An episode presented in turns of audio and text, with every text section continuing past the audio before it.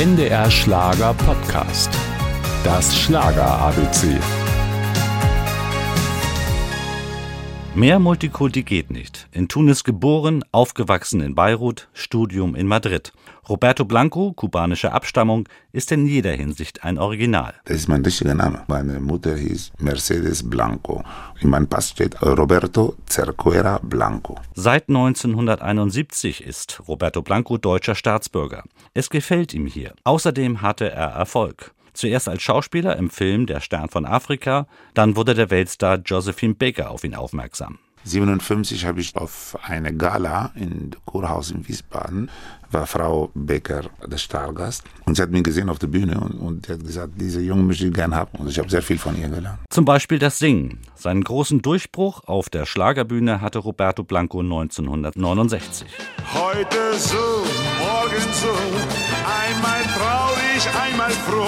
Und auch danach lief es wie geschmiert. Roberto Blanco war Dauergast in diversen Musiksendungen, erhielt eigene TV-Shows und landete so einige Hits. Der Puppenspieler von Mexiko war einmal traurig und einmal froh. Ich komm zurück nach Amarillo, denn mein Herz blieb in Amarillo.